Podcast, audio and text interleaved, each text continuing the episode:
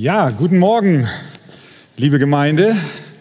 Schön, dass ihr zum zweiten Gottesdienst euch eingefunden habt und auch alle lieben Zuschauer heißen wir willkommen. Wir wollen heute Fortsetzung machen mit der Frucht des Geistes. Und wie wir auch schon an den letzten Sonntagen es so gehandhabt haben, auch heute wieder Galater Kapitel 5, Vers 22. Vielleicht stehen wir zur Lesung dieses Verses noch einmal gemeinsam auf. Galater 5, Vers 22. Die Frucht des Geistes aber ist Liebe, Freude, Friede, Langmut, Freundlichkeit, Güte, Treue, Sanftmut, Selbstbeherrschung. Gegen solche Dinge gibt es kein Gesetz. Amen. Jetzt dürft ihr gerne wieder Platz nehmen. 86 Jahre habe ich ihm gedient und er hat mich niemals enttäuscht. Wie könnte ich meinem König und Erlöser lästern? Diese Worte sprach Polycarp, Pastor der Gemeinde in Smyrna in der heutigen Türkei, am 23. Februar 155 nach Christus. An diesem Tag wurde er von den römischen Soldaten aufgrund der Verkündigung des Evangeliums getötet. Es war später Freitagabend, als die Soldaten kamen. Obwohl Polycarp einen Hinweis bekam und er hätte fliehen können, tat er etwas Bemerkenswertes. Er begegnete seinen Feinden mit Freundlichkeit und Güte. Folgendes wird berichtet. Sobald er die Soldaten kommen hörte, ging er runter und unterhielt sich mit ihnen. Alle waren erstaunt über sein Alter und seine Ruhe. Sie waren überrascht, dass die Verhaftung eines solch alten Mannes so dringlich sein kann. Angesichts der späten Stunde wies Polycarp an, dass die Soldaten Essen und Trinken bekommen sollten, so viel sie wollten. Und dann bat er sie um eine Stunde, damit er ungestört beten konnte. Und dann nahm man ihn mit.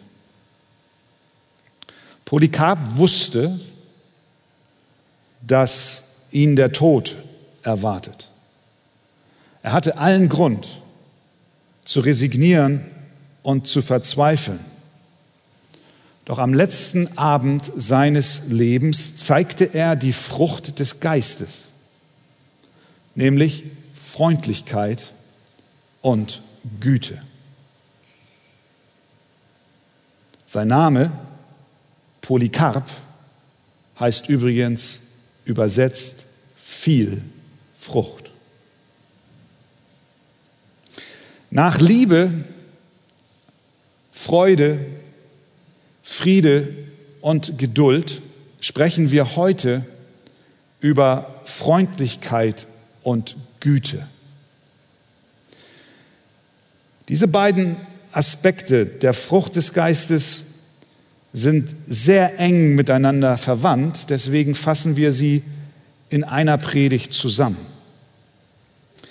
Wir können Freundlichkeit und Güte definieren und auch unterscheiden. Ein Versuch, dies zu tun, unternimmt Jerry Bridges,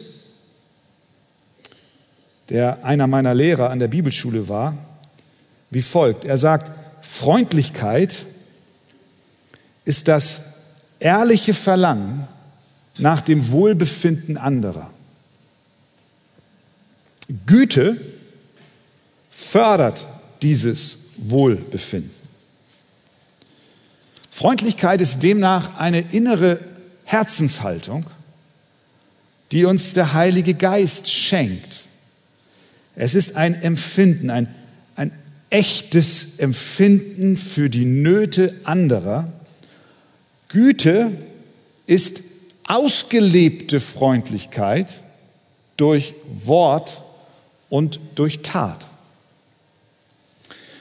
Nun fragen wir uns natürlich auch an diesem Morgen, wie können wir als Christen in der Frucht des Geistes Güte und Freundlichkeit wachsen?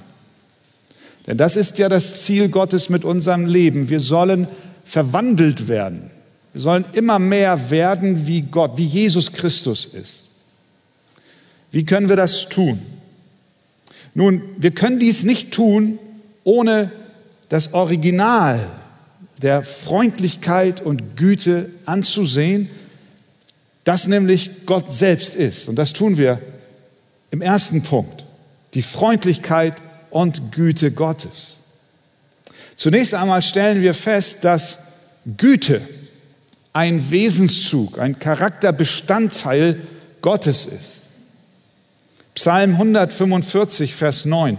Der Herr ist allen gütig und erbarmt sich aller seiner Werke.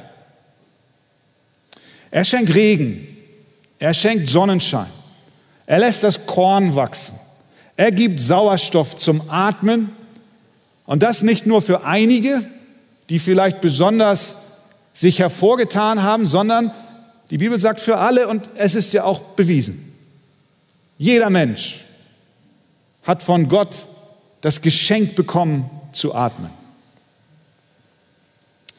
Seine Güte zeigt sich aber auch in ganz konkreten Nöten unseres Lebens. Denn es heißt in demselben Psalm einige Verse später, der Herr stützt alle Strauchenden und richtet alle auf, die gebeugt sind. Ausdruck seiner Güte, seiner Freundlichkeit. Vielleicht bist du heute Morgen hier und fühlst dich gebeugt und du strauchelst und du weißt nicht, ob du jemals wieder auf die Füße kommst und du fragst dich, was brauche ich? Ich sage dir, du brauchst Gott. Du fragst, wer ist Gott? Wie ist Gott? Ich sage dir, Gott ist gütig und voller Freundlichkeit. Und diese Güte und Freundlichkeit drückt sich gegen alle aus, indem er sie versorgt mit den allgemeinen Gnaden, die wir zum Leben brauchen, aber auch ganz spezifisch an dir drückt sie sich aus, dass er den Strauchelnden und den Gefallenen wieder aufrichtet. Wir sehen die Freundlichkeit und Güte Gottes an, an, vielen Stellen in der Bibel und wir haben nicht die Zeit, jetzt alles im Detail durchzugehen, aber an einer Stelle wird sie besonders deutlich, nämlich im Umgang Gottes mit Israel. Im Propheten Hosea bekommen wir dort den Hinweis. Da sagt Gott durch den Propheten in Kapitel 11, als Israel jung war, liebte ich ihn. Und aus Ägypten habe ich meinen Sohn gerufen. Hier wird beschrieben, wie Gott mit seinem Volk umgeht, wie er sie, wie er sie liebt, wie er sie herausholt, wie er sie aus Ägypten der Sklaverei befreit hat und wie er sie begleitet hat auf den Weg in das gelobte Land. Das ist alles Ausdruck der Liebe, der Freundlichkeit, der Güte Gottes. Aber das allein ist noch nicht genug, denn es wird noch intensiver. Aber heißt es weiter, sobald man sie rief, also Israel, sobald Gott Israel rief, wandten sie sich vom Angesicht des Rufenden ab. Den Balen opferten sie und den Götzenbildern räucherten sie. Das war die Antwort von Israel auf die Freundlichkeit und Güte Gottes. Sie haben gesagt, Gott, wir wollen dich nicht. Je mehr er sie rief, desto mehr wandten sie sich ab. Je mehr er ihnen sagte, wie sie zu leben haben nach seinen Geboten, desto mehr entschieden sie sich nach ihren eigenen Geboten zu leben. Je mehr er ihnen klar machte, dass er der allein und einzige wahre Gott ist, dem alle Anbetung allein gebührt, desto mehr wandten sie sich ab und opferten Balen und räucherten fremden Göttern. Hier würde menschliche Nettigkeit spätestens den Punkt erreichen, wo wir sagen, okay, Dankeschön, das war's.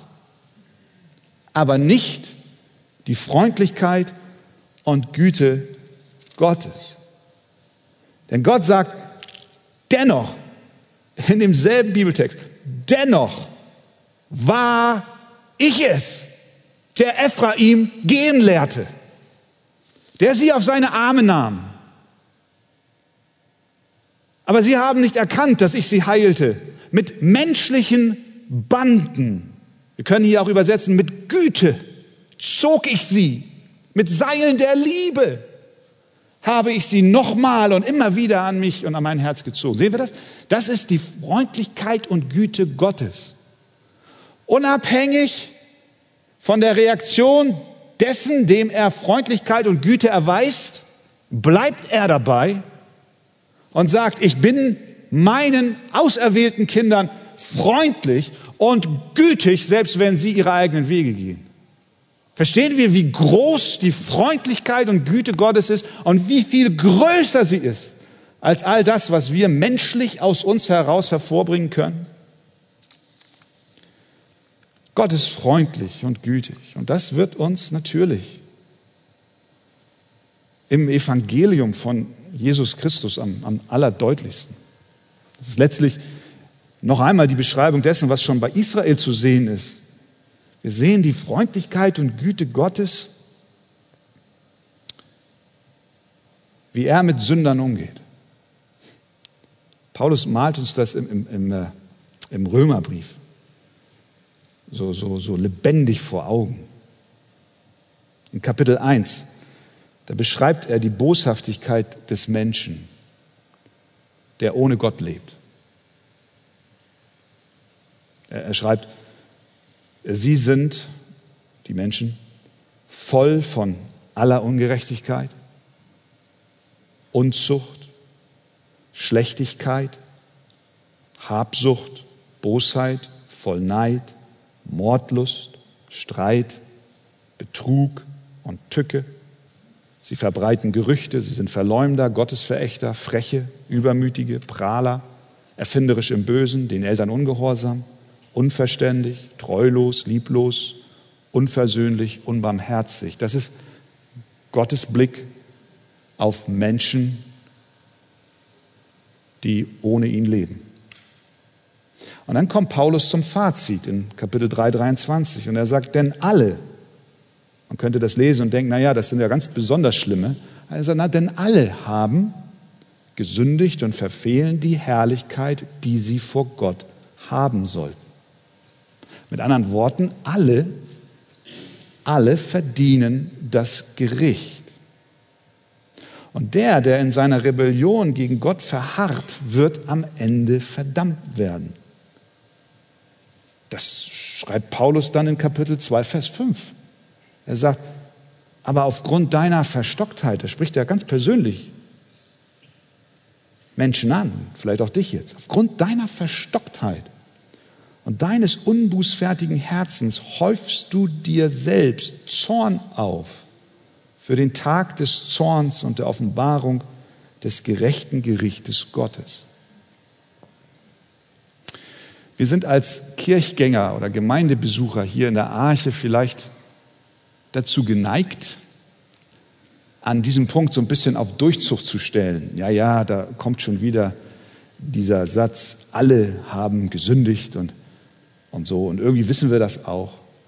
Ich glaube, wir sollten in diesem Moment, wenn wir, wenn wir, wenn wir auch nur annähernd die Güte und Freundlichkeit Gottes verstehen wollen, und wir werden sie in unserem Leben nie verstehen, wahrscheinlich voll und ganz in der Ewigkeit werden wir brauchen, um ihn in seiner Freundlichkeit und Güte zu verstehen. Aber wenn wir nur ein, ein Stückchen mehr von ihm erfassen wollen, dann müssen wir an dieser Stelle innehalten. Wir müssen hier innehalten, wir müssen hier stoppen dürfen nicht darüber hinwegrasen, über, über diese Diagnose, die Gott über alle Menschen ausspricht. Lass diese Wahrheit auf dich wirken und in dein Herz fallen. Alle haben die Herrlichkeit Gottes verfehlt. Das ist jetzt nicht zu vergleichen mit jemandem, der zu einem Supermarkt kommt, du kaufst ein für 50 Euro und 1 Cent und du hast nur einen 50-Euro-Schein und verfehlst die 50 Euro und 1 und der Supermarktkassierer sagt, ach wissen Sie was, ich habe hier so eine Dose mit Cents, ich, ich nehme den Cent und ich zahle es für Sie, alles gut. Das ist nicht die Verfehlung, von der hier geredet ist, so eine Lappalie, die schon mit dem Centbetrag eines Angestellten an der Kasse eines Supermarktes ausgeglichen werden kann. Nein, die Verfehlung kann man vielleicht eher damit vergleichen, dass du eine Familie hast als Vater irgendwo, wo noch mit Pfeil und Bogen geschossen wurde und du hast nur noch einen Schuss und einen Pfeil, einen Bogen und du weißt, wenn du jetzt, denk, denk tausend Jahre zurück, wenn du jetzt diesen Hirsch nicht triffst, sondern verfehlst, dann wirst nicht nur du, sondern deine ganze Familie sterben, weil ihr werdet verhungern. Das ist der letzte Schuss. Verstehen wir, was Verfehlung bedeutet? Verfehlung der Herrlichkeit Gottes ist nicht eine Lappalie, die wir mit einem Centbetrag des Kassierers auslöschen können, sondern es geht hier um Leben und Tod. Und Gott sagt, ihr habt alle meine Herrlichkeit verfehlt und deswegen das Gericht verdient. Das bedeutet, dass auch der Pastor, der stundenlang an einer Predigt arbeitet, ohne Christus die Herrlichkeit Gottes verfehlt. Dass der Vorstand eines christlichen Sozialwerks, das weltweit Menschen hilft, die Herrlichkeit Gottes verfehlt, auf sich allein gestellt. Dass sogar das Missionsehepaar, was bereit ist, seine bequeme Wohnung hier in Hamburg aufzugeben, um ans Ende der Welt zu gehen und irgendwo im Busch zu arbeiten, die Herrlichkeit Gottes verfehlt. Das bedeutet, dass das Gemeindemitglied, wie du es bist, das sich treu Woche um Woche im Dienst für andere aufreibt und sich einsetzt, die Herrlichkeit Gottes verfehlt. Wir alle. Und deswegen ist es so wichtig, dass wir nicht nur das Evangelium verkündigen und uns darüber im Klaren, sondern uns darüber im Klaren sind, dass wir das Evangelium brauchen. Das Evangelium der Gnade Gottes, in dem Gott jetzt aktiv wird und seine Freundlichkeit und seine Güte uns in seinem Sohn Jesus Christus erweist. Unsere einzige Hoffnung ist die Freundlichkeit und Güte Gottes in Jesus Christus. Sonst sind wir alle verloren. Unser letzter Schuss ist vorbeigegangen. Wir werden sterben. Deswegen schreibt Paulus in Römer 2, Vers 4, erkennst du nicht, dass dich Gottes Güte zur Buße leitet?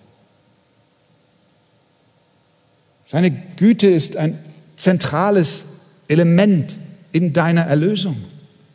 Ohne die Güte Gottes würdest du nicht hier sitzen.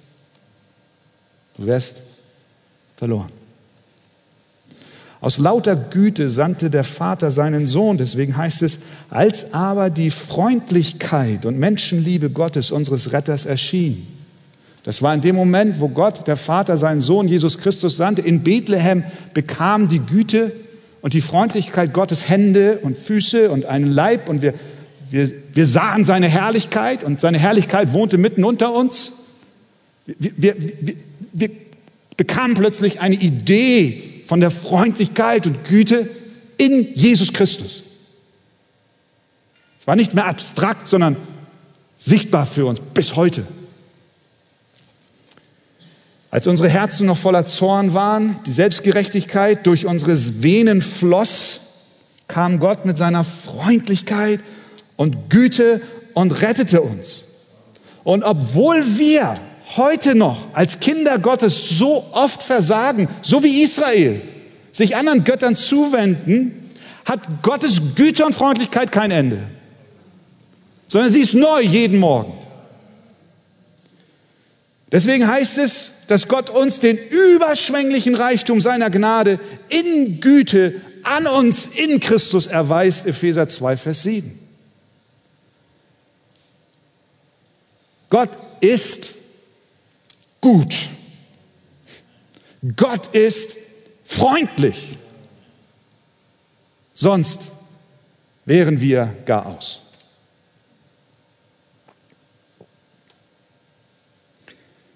Zweitens, Freundlichkeit beginnt im Herzen. Freundlichkeit ist das ehrliche Verlangen nach dem Wohlbefinden anderer. Und dieses Verlangen fängt in unserem Herzen an. Das ist wichtig, denn bei der Frucht des Geistes, Freundlichkeit, geht es nicht darum, lediglich nett zu sein. Wir kennen alle nette Leute und manchmal sind sogar wir nett. Nett zu sein ist eine, eine wie wollen wir sagen, eine, eine moralisch gute Eigenschaft, aber sie ist nicht die geistgewirkte Freundlichkeit. Freundlichkeit ist eine Herzenseinstellung, die wir von Natur aus aufgrund unserer Sünde, die uns anhaftet, nicht haben. Diese göttliche Freundlichkeit haben wir nicht. Es äh, gibt eine Menge Beispiele, ich, ich, ich greife mal eins exemplarisch raus. Du fliegst in den Urlaub damals vor Corona Sagen wir mal, du fliegst, ich sage jetzt mal, in die Karibik. Das ist ein schöner langer Flug. Du bist, du bist hundemüde, vollkommen fertig und stellst fest, ich habe vergessen, mir den Mietwagen zu reservieren. Also bist du bemüht, der Erste zu sein in der Schlange des Mietwagenvermieters, wo heißt nicht reservierte Vermietung. Aber dir gelingt es nicht, du bist der Fünfte in der Schlange in der Summe von zehn Menschen. Und du merkst schon, die Mitarbeiter werden nervös und gucken schon immer, die lange, Schlange wird immer länger. Und dann irgendwann sagen sie ganz laut, damit alle das hören, sehr geehrte Damen und Herren, wir haben leider nur noch fünf Autos. Was machst du dann? Das Erste, was du machst, lass mich ein Prophet sein, weil ich mich selber kenne. Das Erste, was ich mache, ich zähle. Eins, zwei, drei, vier, fünf. Ja, ich bin dabei. Was Nummer 6, 7, 8, 9 und 10 angeht, interessiert mich nicht. Die müssen halt sehen, wie sie fertig werden. Ich hätte ja auch hinten stehen können. Das ist doch egal. So sind wir gestrickt. Wir gucken zuerst auf unser Wohlergehen. Freundlichkeit ist bemüht um das Wohlergehen anderer. Erst, und wie gesagt, es ist nur ein, es gibt tausende Beispiele. Erst, wenn der Heilige Geist unser Herz beschneidet und veredelt. Beginnt die göttliche Frucht der Freundlichkeit in uns zu wachsen und wir bekommen ein echtes, ich spreche von einem echten und zunehmenden Interesse an dem Wohlbefinden anderer. Freundlichkeit ist mehr als Nettigkeit. Nett sind wir zu denen, die nett zu uns sind und nett sind wir zu denen, von denen wir sagen, sie seien nett, aber Gott ist freundlich und gütig gegen alle, unabhängig, ob sie ihm eine freundliche Reaktion geben oder nicht. Jesus bringt das in Lukas Kapitel 6 sehr schön zum Ausdruck. Er, er sagt da Folgendes. Und wenn ihr die liebt, die euch lieben, was für ein Dank erwartet ihr dafür? Mit anderen Worten, ihr Lieben, das ist doch selbstverständlich. Denn auch, sagt er, die Sünder lieben die, welche sie lieben.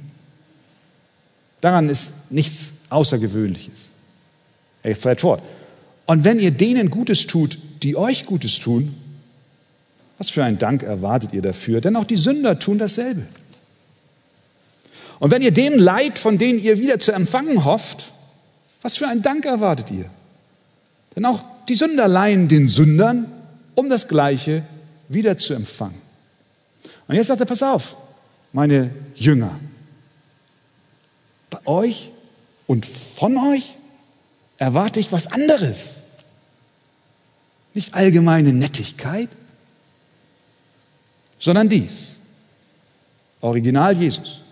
Vielmehr liebt eure Feinde und tut Gutes und Leid, ohne etwas dafür zu erhoffen, so wird euer Lohn groß sein und ihr werdet Söhne des Höchsten sein. Und da ist er immer noch nicht zu Ende. Und dann schlägt er den Bogen zu der Quelle dieser Freundlichkeit und Güte, die er von seinen Nachfolgern erwartet. Weil er ganz genau weiß, die können das nicht aus sich heraus. Und er sagt deswegen, denn er, das ist Gott, ist gütig gegen die Undankbaren und Bösen. Er ist gütig zu allen, gegen alle, sogar gegen die, die rebellieren, die undankbar sind, die böse sind, die hoffnungslos sind, die verloren sind und von denen er kein Payback erwarten kann. Merken wir, das ist, das ist, das ist eine ganz andere Qualität von Nettigkeit, es ist Freundlichkeit. Jetzt sitzt du hier und sagst, ja, aber ich habe kein Dankeschön für das Geschenk bekommen, das ich ihr gemacht habe. Ich habe keine Reaktion auf die Karte bekommen, die ich ihm geschrieben habe. Er rief nicht zurück, nachdem ich mich bei ihm meldete. Ich bin durch mit ihm. Das war's. Was, wenn Gott so handeln würde? Wir würden hier alle nicht sitzen. Ich bin keine freundliche Person, wenn ich am Groll festhalte. Ich kann nicht freundlich und gütig sein, wenn ich nicht vergebungsbereit bin. Die Freundlichkeit und Güte, die durch den Heiligen Geist in unserem Herzen wächst, ähneln der Güte Gottes. Und wenn sie dies wirklich tut, dann muss sie unbeeinflusst von der Dankbarkeit oder Undankbarkeit derer sein, denen wir Güte erweisen. Was für eine Kraft würde und wird und geht durch Gottes Gnade auch schon von einer Gemeinde wie dieser aus, wenn Freundlichkeit und Güte von uns kultiviert wird. Was für eine Kraft wird von deinem Leben ausgehen, wenn die Menschen sehen, du bist anders, freundlich, Gott gewirkt, freundlich. Also, sie beginnt in unserem Herzen, die Freundlichkeit. Drittens, Güte ist tätig. Die Freundlichkeit ist nicht nur Angelegenheit des Herzens, sondern sie soll und muss auch für andere sichtbar werden. Und äh, dies geschieht durch Güte, die sich ausdrückt durch Wort und Tat. Durch gute Werke, die wir tun, sodass die Menschen sehen, was Gott in uns getan hat. Nun, an dieser Stelle müssen wir noch einmal ganz deutlich machen, dass wir nicht errettet werden aufgrund unserer Werke. Es sind nicht die guten Werke, die Güte, die du zeigst durch Wort und Tat, die dich vor Gott besser dastehen lassen. Nein, Paulus drückt es so klar aus in Epheser 2. Er sagt, denn aus Gnade seid ihr errettet durch den Glauben. Das nicht aus euch, Gottes Gabe ist es. Nicht aus Werken, damit sich niemand rühme. Also, unsere Werke retten uns nicht, sondern aus Gnade durch Glauben sind wir erlöst. Ganz unabhängig von irgendwelchen Werken, sondern nur das Werk Christi hat es verursacht und erreicht. Aber Paulus ist an dieser Stelle noch nicht zu Ende, sondern er schreibt unmittelbar im nächsten Satz weiter. Denn, sagt er, wir sind seine Schöpfung. Erschaffen in Christus Jesus zu was? Zu guten Werken, die Gott zuvor bereitet hat, damit wir in ihnen wandeln sollen. Also, er rettet aus Glauben, durch Gnade, durch Gnade, aus Glauben, aus Glauben, durch Gnade, so. Und äh, bestimmt, gute Werke zu tun, die Gott zuvor bereitet hat, sodass wir in ihnen wandeln sollen. Gott hat ganz konkrete Werke für uns vorgesehen, durch die wir Freundlichkeit und Güte weitergeben sollen. Deswegen schreibt Paulus, ihr aber, Brüder, werdet nicht müde, Gutes zu tun. Damit ist nicht gemeint eine besondere Qualität des guten Tuns. Äh, du musst nicht erst einen Ertrinkenden vor dem Tod retten oder irgendwelche großartigen Taten vollbringen. Nein, die Freundlichkeit und Güte zeigt sich und bewährt sich im schlichten Alltag in deinem täglichen und in meinem täglichen Leben. Ein gutes Beispiel finden wir in 1 Timotheus 5. Dort wird berichtet, dass Witwen dann Hilfe von der Gemeinde bekommen sollten, wenn sie ein Zeugnis guter Werke haben. Und dann wird beschrieben, was dieses Zeugnis guter Werke beinhaltet. Ganz alltägliche Dinge. Wenn sie Kinder aufgezogen haben, wenn sie Gastfreundschaft geübt haben, wenn sie die Füße der Heiligen gewaschen haben, wenn sie Bedrängten geholfen haben, wenn sie sich jedem guten Werk gewidmet haben. Die Definition der guten Werke sind nicht bombastische Dinge, die wir sowieso nie erreichen und auf die wir nur warten, bis sie kommen. Nein, es ist ein Alltagsleben, das Gott uns, jedem von uns gegeben hat, in dem wir seine Güte und seine Freundlichkeit ausleben sollen. Was kann das bedeuten für dich? Zum Beispiel kann es bedeuten, dass du Mama beim Ausräumen der Geschirrspülmaschine hilfst. Den Staubsauger unaufgefordert nimmst.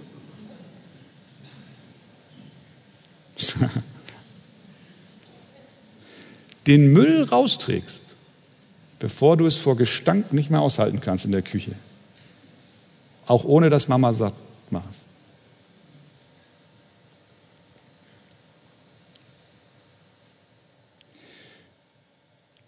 Zu Hause fangen die guten Werke an.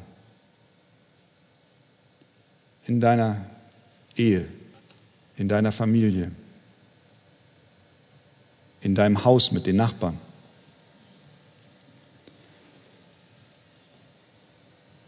Die Bibel sagt, wenn jemand für die Seinen, besonders für seine Hausgenossen, nicht sorgt, so hat er den Glauben verleugnet und ist schlimmer als ein Ungläubiger. Es gibt Christen, die kümmern sich um Gott und die Welt, aber nicht um ihre Familie. Das ist keine Güte und keine Freundlichkeit. Wer Außenstehendes Gutes, Außenstehenden Gutes tut, ohne sich um die Bedürfnisse seines Ehepartners, seiner Eltern, seiner Kinder kümmert, der lebt nicht in der Freundlichkeit und Güte Gottes. Wir sind geschaffen zu guten Werken und diese guten Werke sind alltäglich und der Alltag fängt da an, wo wir leben. Aber er setzt sich fort auf die Arbeit. Gute Werke auf der Arbeit tun, dem Kollegen helfen und ihn nicht als Konkurrenz sehen, ein Ohr haben, hinhören auf die Nöte und die Arbeit selbst auch nicht als Mittel zum Zweck verstehen, der Weise, dass man sagt, ich arbeite jetzt hier, um in der Karriereleiter unbedingt vorwärts zu kommen oder um möglichst viel Geld zu verdienen, sondern die Arbeit an sich schon als Möglichkeit Gottes betrachten, die Freundlichkeit, die durch die Kraft des Heiligen Geistes in deinem Leben wächst, zu zeigen, in der Freude, die du an der Tätigkeit hast, an die Gott dich gestellt hat. Denn letztlich ist das auch Güte, dass wir denen, die zum Bäcker kommen und Brot kaufen, ihre Grundbedürfnisse stillen, indem wir morgens um vier schon aufstehen und backen. Und nicht nur, um Geld zu verdienen, sondern um die Freundlichkeit und Güte Gottes den Menschen zu zeigen. Der Mechaniker bei Volkswagen, der schon wieder das Gerät zur Messung des Abgaswertes austauschen muss, weil VW was vermasselt hat, der darf dies tun, weil er weiß, dass dies ein gutes Werk ist an dem Kunden, der sein Auto noch lange fahren will. Der nicht zur Arbeit geht, weil er meint, ich muss das jetzt hier machen und ich muss jetzt Geld finden. Die Freundlichkeit und Güte Gottes zeigt sich auf der Arbeit deinen Kollegen gegenüber, den Kunden gegenüber, aber auch schon an der Arbeit selbst. Du darfst dich freuen, dass du durch die Arbeit Güte erweisen darfst, Menschen, die deine Hilfe brauchen, durch die Hände, die du hast. In der Gemeinde. Gott schenkt uns täglich Möglichkeiten in der Gemeinde, Güte zu erweisen. Dass wir um das Wohlbefinden des anderen bemüht sind, indem wir gerade jetzt in der Corona-Zeit nicht müde werden, einander anzurufen, Karten zu schreiben, zu fragen, wie geht's dir? Kranken, vielleicht sogar, wenn möglich, Besucher abstatten. Das ist gelebte Güte. Auch wenn es mich etwas kostet. Barnabas ist ein Beispiel von der Güte und Freundlichkeit. Er hörte nicht auf, freundlich zu sein. Er, er nahm Paulus in die Gemeinschaft hinein, als alle anderen noch Angst hatten, dass dieser Paulus, ehemals Saulus, ein großer Verfolger der Christen, vielleicht ein falsches Spielchen spielt. Barnabas war voller Freundlichkeit und Güte und hat diesen Mann aufgenommen, ihn in die Gemeinde hineingeführt. Er hat das Vertrauen der Gemeinde für diesen Neubekehrten gewonnen weil er voller Freundlichkeit und Güte war. Und nicht zuletzt können wir auch Freundlichkeit und Güte leben, indem wir einfach das Evangelium weitergeben. Denken wir daran. Was war der größte Akt von Freundlichkeit und Güte eines Menschen in deinem Leben? Das war der Moment, als dieser andere alle Furcht, alle Menschenfurcht überwunden hat und auf dich zukam, sich um dich bemühte, um was zu tun, dir das Evangelium von Jesus Christus zu bringen. Das war der Moment, wo Gott ein Mittel benutzte, nämlich diesen anderen Gläubigen, der aus Freundlichkeit und Güte, weil er besorgt war um das Wohlbefinden deiner Seele, nicht nur im Hier und Jetzt, sondern in Ewigkeit, dieser Motivation heraus zu dir kam und gesagt hat, weißt du was, du brauchst Jesus, du brauchst Vergebung deiner Sünden, du brauchst Hoffnung auf ein ewiges Leben. Das ist Güte und Freundlichkeit, stimmt's? Wie können wir wachsen? Ja, und da schließe ich mich voll mit ein, auch in diesen Stellen. Unsere Predigten, und ich komme jetzt zum Schluss, werden mit der Zeit in Vergessenheit geraten. Unsere Worte auch. Aber die Menschen erinnern sich an eins, an die Freundlichkeit und Güte. Sie werden sich immer an die Freundlichkeit und Güte erinnern. So geht es uns auch mit Lehrern oft. Ich erinnere mich an meinen Deutsch- und Geschichtslehrer. Ich weiß nicht mehr viel, was der unterrichtet hat, ehrlich nicht. Vieles ist da rein und da rausgegangen. Aber woran ich mich erinnere, ist, dass dieser Mann freundlich war. Mir gegenüber. Das habe ich nie vergessen. Wie er mir geholfen hat, wie er mir zugehört hat. Seine Worte weiß ich nicht mehr, aber seine Güte und Freundlichkeit. Möge unser Leben in Erinnerung bleiben, nicht aufgrund von Worten, die wir getan, gemacht haben, sondern aufgrund der Freundlichkeit und Güte, die wir ausgestrahlt haben, aber nicht um auf uns selbst aufmerksam zu machen, sondern die Menschen zu Jesus Christus zu weisen. Als Petrus im Haus des Cornelius predigte, da verkündigte er das Evangelium und in der Mitte seiner Rede, als er ihnen erklärt, wer Jesus ist, was er getan hat, da, da beschreibt er Jesus mit diesen Worten im Zentrum seiner Predigt. Ihr kennt es, sagt er, wie Gott Jesus von Nazareth mit Heiligen Geist und Kraft gesalbt hat und wie dieser umherzog und Gutes tat. Das war Jesus. Er ging umher und er tat Gutes. Mögen wir dies in der Kraft des Heiligen Geistes und durch die Gnade unseres Herrn auch tun. Amen.